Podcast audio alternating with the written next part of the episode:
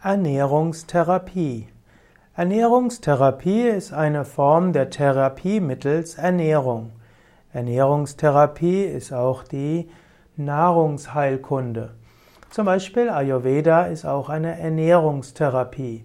Ayurveda sagt, welche Erkrankung zum Beispiel auf welchem Dosha beruht und dann kann man auch sagen, welche Ernährung ist gut, um die entsprechenden Krankheiten zu heilen.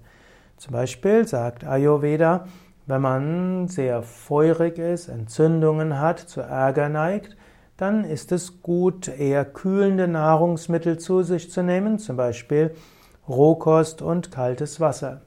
Dagegen, wenn man eine Vata-Störung hat, was oft einhergeht mit äh, Unruhe, Schlaflosigkeit, Nervosität und Ängsten, dann ist es gut, wärmende Sachen zu sich zu nehmen, zum Beispiel heißes oder warmes Wasser, sowie auch gekochte Dinge.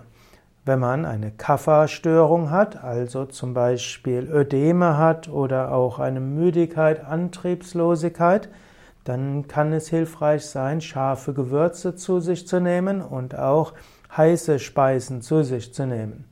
Die Ernährungstherapie im Ayurveda geht noch weiter.